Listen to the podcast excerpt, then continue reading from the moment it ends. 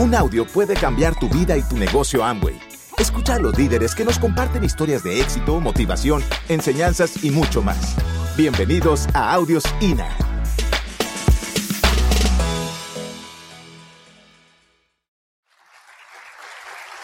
Muy bien, pues vamos a, empezar la historia. Mira, te quiero presentar, te voy a dejar con, en pocas palabras, muchos es mi, como les dije, eres mi compañero de esta aventura de la de llamada vida. Eh, eh, eh, nos divertimos mucho siempre desde que nos conocimos, este, nos hemos entendido también porque nos divertimos mucho juntos. O sea, la pasamos bien, la verdad, nos disfrutamos. También tenemos nuestras diferencias, obviamente, porque creo que si en una casa, en una, una pareja que se está formando por dos personas que, que, que, que están luchando por lo que quieren, que tienen pues madera de líder, como igual como tú que estás aquí, pues no todas las cosas van a ser lo que, lo que tú digas, mi amor, ¿verdad? Entonces, este, tenemos que, que, que platicar las cosas y entender, pero él es una persona quizás el coach más duro para mí porque sé que me, que porque me lo dices porque me quiere. y que quiere que desde que antes de estar en este negocio, antes de casarnos, siempre ha tratado de, de impulsarme que saque lo mejor de mí. Y siempre retándome y, y la verdad, este, estoy muy feliz de, de, la familia que hemos formado porque se está, se ha estado formando como siempre la soñé. Y, y entonces los sueños, muchachos, se construyen. Uno construye ese camino. Y este, y fue mi primer invitado en este negocio, de los más difíciles de, de, de, de auspiciar, pero cuando tú lo haces bien y, y, le das lo que se necesita a esa persona con mucho cariño, con mucho amor, con mucha paciencia, porque sabes que es un diamante, tiene paciencia. Y eso me pasó a mí. Aquí te voy a compartir primero, para empezar, a mi primer invitado y ahora a mi diamante.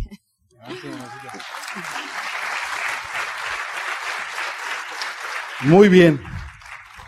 Yo rápidamente la historia, el antecedente, de dónde vengo. Vengo de una familia que hoy se conoce como disfuncional. Mis padres se separan a muy temprana edad.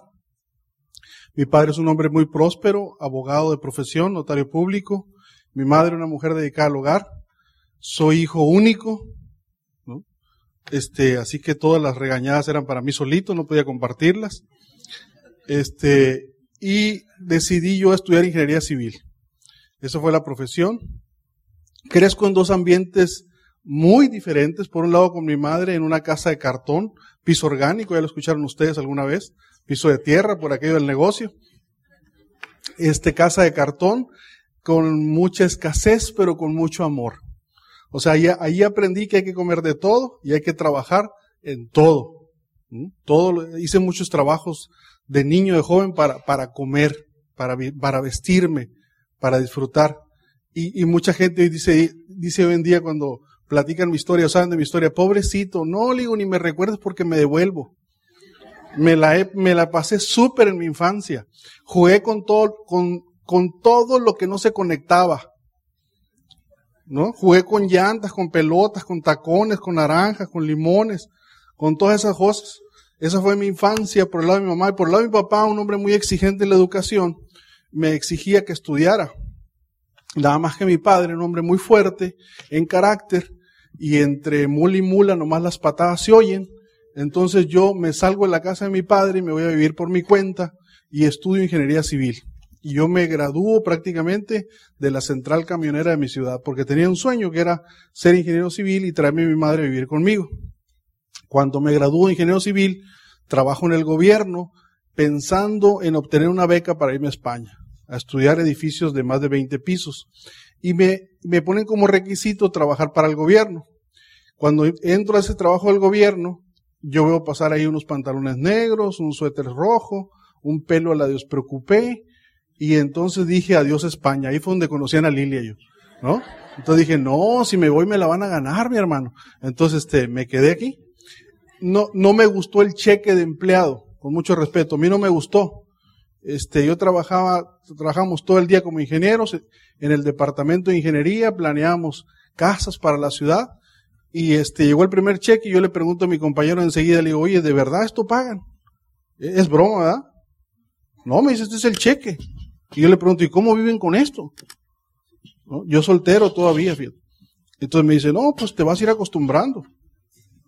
No, no, no te estoy acostumbrando. Entonces yo renuncio a ese trabajo, me salgo de ahí y me voy a, a, a dar clases en la universidad y me voy a construir por mi cuenta. Esa era mi pasión, la construcción.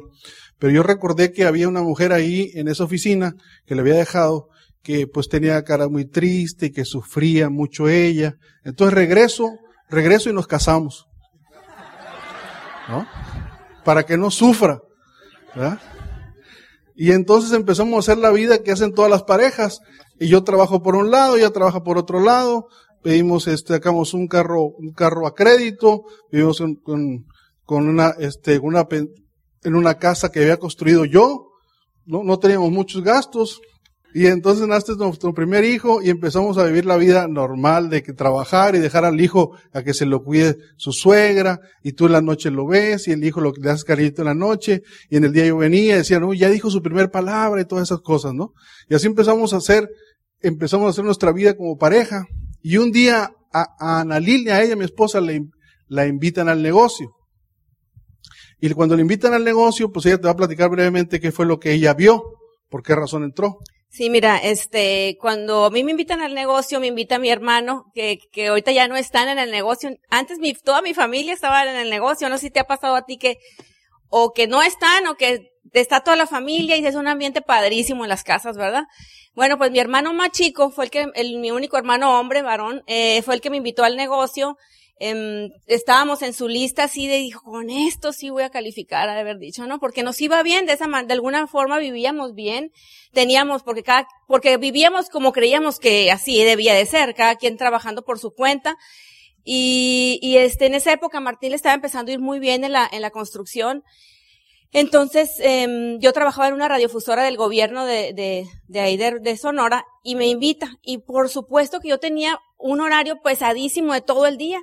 Yo soy contador público de profesión y, y este, total de que, pues yo, ¿qué crees que fue mi excusa? O ya se, se la sabe, no tengo tiempo. ¿A qué hora? Si estoy todo, ni veo a mi hijo, lo tengo que dejar encargado, salga, salgo a las nueve o diez de la noche del trabajo porque era una empleada de confianza, ¿no?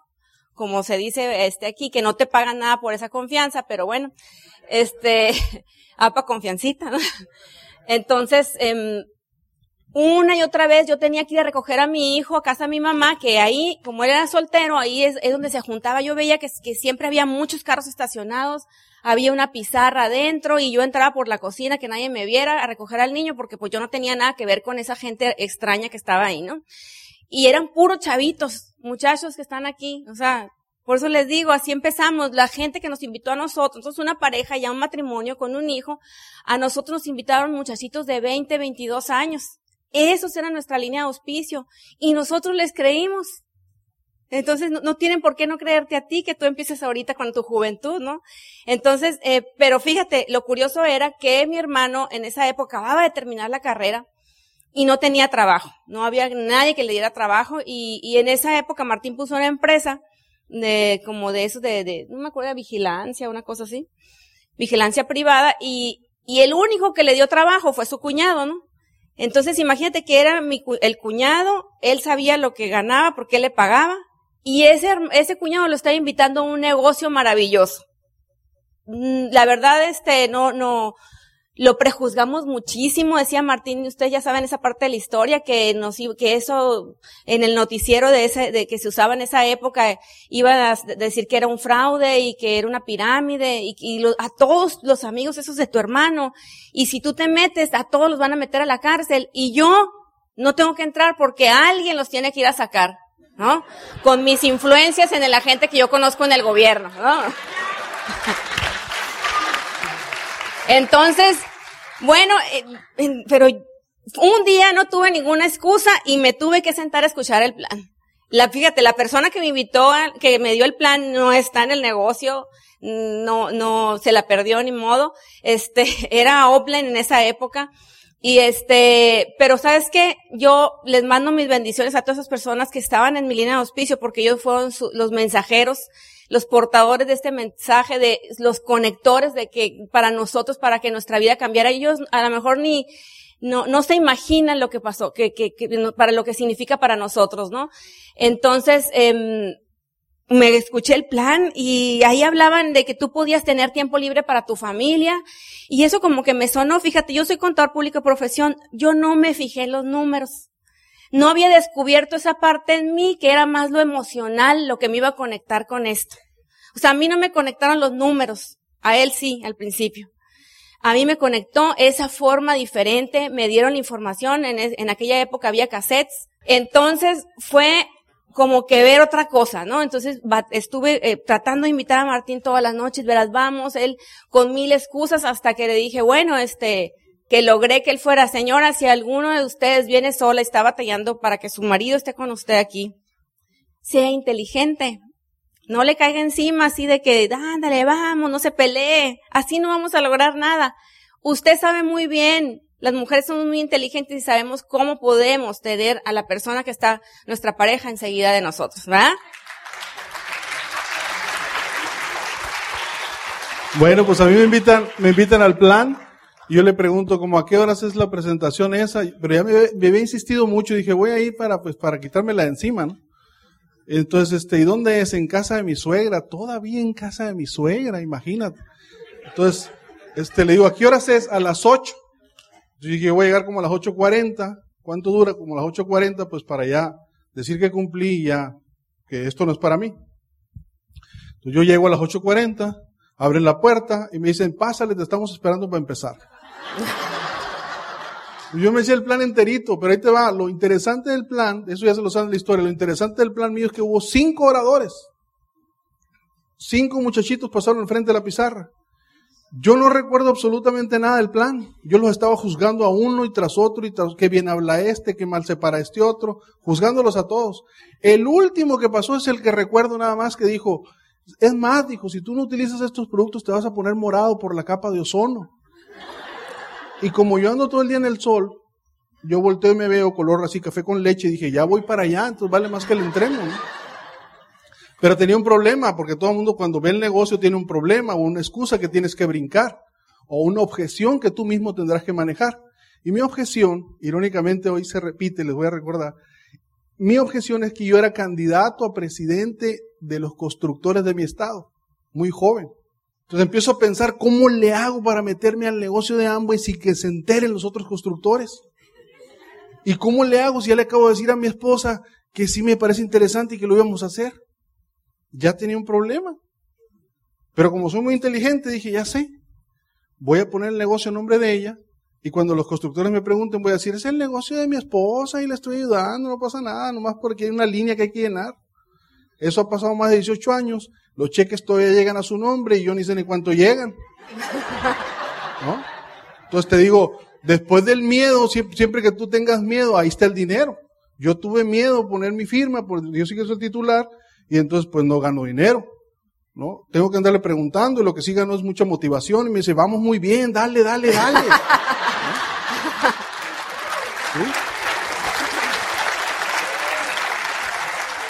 Nosotros empezamos el negocio, ya nuestros hijos estaban, nuestros hijos estaban pequeñitos, teníamos en aquel entonces un niño, teníamos al principio, lo llegó el segundo, si pueden ver ahí, ya sé que están sacando cuentas, pues cuántos años tendrán, ¿verdad? Ahí están nuestros hijos jugando con la pizarra. Ese que está ahí, el, morenito este que está aquí hoy tiene 18 años. Ahorita lo vamos a presentar. Y él tiene 16. Y mis hijos desde chiquitos pues fueron creciendo con la pizarra. Por eso decíamos el entorno, la atmósfera que tú vas a formar. Se acostumbraron a ver gente en nuestra sala, se acostumbraron a ver gente en nuestra casa. Pero entonces como yo tenía tres empresas en aquel momento, tres, yo le dije a Ana Lilia, si se trata de meter gente, pues yo mañana te mando el departamento de contabilidad de una empresa, otro día te mando tu departamento y ahí nos vamos por empresa. Y en dos semanas tú eres diamante, no pasa nada. Para eso me tienes a mí, dije, yo te voy a hacer diamante.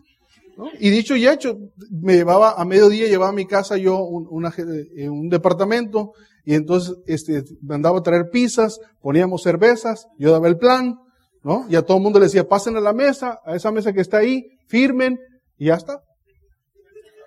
10, 12 firmados. Le dije, mañana otros 12. Y así nos vamos siguiendo. Le ya una semana tú ya eres diamante. Porque no conoces el negocio. Por eso yo, profundiza con el negocio. Lo que yo no iba a saber es que, lo que no sabía es que me iba a encontrar con una pared, con un obstáculo sumamente grande que me iba a hacer que Martín se encontrara con Martín. O que el ingeniero que trabajaba como ingeniero, conociera al ser humano que era Martín. Y entonces yo pensaba que esto era nada más de meter gente, no era tratar con personas, que es diferente. Entonces empecé el otro día otro departamento y otro departamento y muchos kits y la gente decía, oye, ustedes van súper rápidos y sabíamos que ustedes iban a llegar y crecer mucho. Y yo me la creía, alimentaba el ego y alimentaba el ego. Cerramos el primer mes y, y en aquel momento, pues no había, no, no checabas por computadora, hablabas por un teléfono y entonces te dice, los puntos que usted tiene en este mes son 200. Nada más los puntos de nosotros. Y toda la gente entonces yo, oye, ¿qué está pasando aquí? Algo está mal. Entonces fui y, reclamé a mis empleados. Es que ustedes no entienden que tienen que consumir. Por eso están como están. O sea, yo totalmente mal. Pero el otro me dije, pues ahora con la otra empresa, y eso sí les voy a hablar bien claro, le dije. Y otra vez, pis y cerveza, pis y cerveza, y contratos y contratos y contratos. Segundo mes, llegamos a traer los puntos. 200 puntos, los nuestros nada más. Y entonces aquí surge en el ser humano algo que se llama la soberbia. Yo voy con mi línea de auspicio, me los brinco a todos porque eran 14 jovencitos que estaban de menor edad. Yo les decía, ¿qué pueden saber estos? Yo me los, brinco a todos, me voy con Vladimir, le reclamo, le digo, algo tienen que revisar en el negocio porque está mal. Yo meto gente y meto gente y meto gente y no avanzo. Revísenlo. Y luego me dice él, escucha cassette en aquel tiempo. Conéctate la información, lee libros, asóciate. Y yo no quería hacer eso. Yo me rehusaba totalmente al sistema. Yo no necesito eso. O sea, a mí me ha ido bien. Yo sé poner empresas, tengo tres, funcionan. Y me decía, escucha cassette. ¿No? Y entonces empezamos a escuchar cassette, empezamos a escuchar cassette. Y curiosamente nuestro negocio empezó a funcionar. Poco a poco empieza a funcionar. Rápidamente nosotros fuimos, eh, nos enfocamos en una meta, pusimos una meta de equipo y llegamos a calificar dos platas. Muy rápido en el negocio. Después nos estancamos ahí en esa meta porque pensamos, creímos lo que te decía que las creencias van cambiando, creímos que así se llegaba y que tarán, todo el mundo ya era, tenía que duplicarte y tú nada más sentarte a esperar que los otros hicieran lo mismo. Y nos quedamos platinando un buen tiempo. Y, y, nos quedamos ahí porque ayer se acuerdan que hablaba Mario de, de que si tú estás buscando atajos, ¿verdad? Entonces nosotros como las cosas como que no funcionaban y, y, nosotros sí estábamos bien conectados al sistema. Eso sí, muchachos, nunca, jamás de los jamás en todo el tiempo que tenemos, nunca falló nuestro consumo, nunca faltamos a un seminario ni a una convención. Entonces tarde que temprano pues se te va este filtrando todas esas emociones, esta información y empiezas a avanzar. Cuando alguien, un downline llega con nosotros y me dice, verás que conseguir a un hotel fulano y, y a un hospital no sé qué, yo le dije, eh, ok. O sea, no hay cómo decirles que ese no es el negocio. Qué padre que tengas tú la posibilidad de hacerlo. Pero muchachos, la, eh, no hay que perder de vista que nosotros estamos haciendo redes de empresarios. ¿Qué tal que te pasa como a nosotros, que una pata que está calificando únicamente con volumen grande de comercialización para una calificación esmeralda, se les corta el contrato y ya no, no califican. O sea, no es así el negocio y eso lo vivimos nosotros. Nosotros empezamos a tener eh, seminarios de mil, mil quinientas gentes, eh, open totalmente llenos, hoy OE, 500, 600, 800 gentes, y entonces tú entras en la creencia de que esto ya es un boom y que automáticamente se va a ir, y te empiezas a relajar incluso en la capacitación. Y, el dejar de tú de seguirte capacitando, evitas la progresión tanto del ser humano como de la capacidad de las cosas que puede lograr. Nosotros nos conformamos porque veíamos que el grupo estaba creciendo, creciendo, creciendo, y del conformismo viene la desilusión, y de la desilusión, si no la manejas y haces un alto en el camino a ver qué está pasando, viene entonces cuando la gente se retira del negocio, porque empieza a administrar los fracasos que ha tenido en su vida. Y entonces empezamos a dar planes todos los días y a, y a buscar gente comprometida. Le empezamos a preguntar a la gente quién quería calificar. ¿Quién quería calificar? Y eso fue un salto de decir, no seguimos nosotros en calificar, sino hay que preguntarle quién de ellos quiere calificar para trabajar con ellos.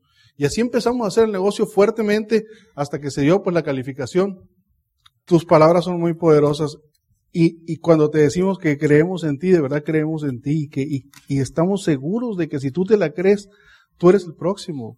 Eh, platino, esmeralda, diamante, tú eres el próximo. No hay nada que nos separe, lo único, lo único quizás es un poquito más de información. Pero tú tienes la misma fuente. Lo que te falta es poner tu trabajo, poner tu acción. Y, tus líderes creen en ti y, quieren verte que, que crezcas y quieren ver que mejores en tu casa. Y así empezamos nosotros. Que no sea una excusa el decir, ay, voy a dejar a mis hijos y, y, mejor no voy a ir a la, a la, convención o al seminario. No, o sea, ellos, si de verdad lo haces, y, y, les cumples y no le haces un fraude a tu familia, como les decía ayer, ellos de verdad te lo van a agradecer para toda la vida, porque no nada más es el dinero y las cosas materiales que les puedas dar, sino la familia, los valores que estás formando. Para ellos siempre les me dicen, mamá, es que tú no eres una mamá normal, ¿no? Ni mi papá tampoco, no son papás normales. Pero dice, yo lo que te quiero decir es que tienen en su casa, eh, ejemplo de, de, de mamás que se ponen metas, de que trabajan en equipo con otras personas, que su papá y su mamá tienen cosas en común, que platicamos de, de, soñar, de dónde vamos a ir, a quién vamos a ayudar y emocionarnos porque la vida de las personas que están cerca de nosotros empiezan a cambiar, ¿no? Entonces eso eh, ellos lo han valorado hoy que ya están son están siendo unos hombrecitos adolescentes y te aseguro que vale la pena cualquier cosa, cualquier sacrificio que hagas en, en el negocio por ellos. Gracias por escucharnos. Te esperamos en el siguiente Audio INA.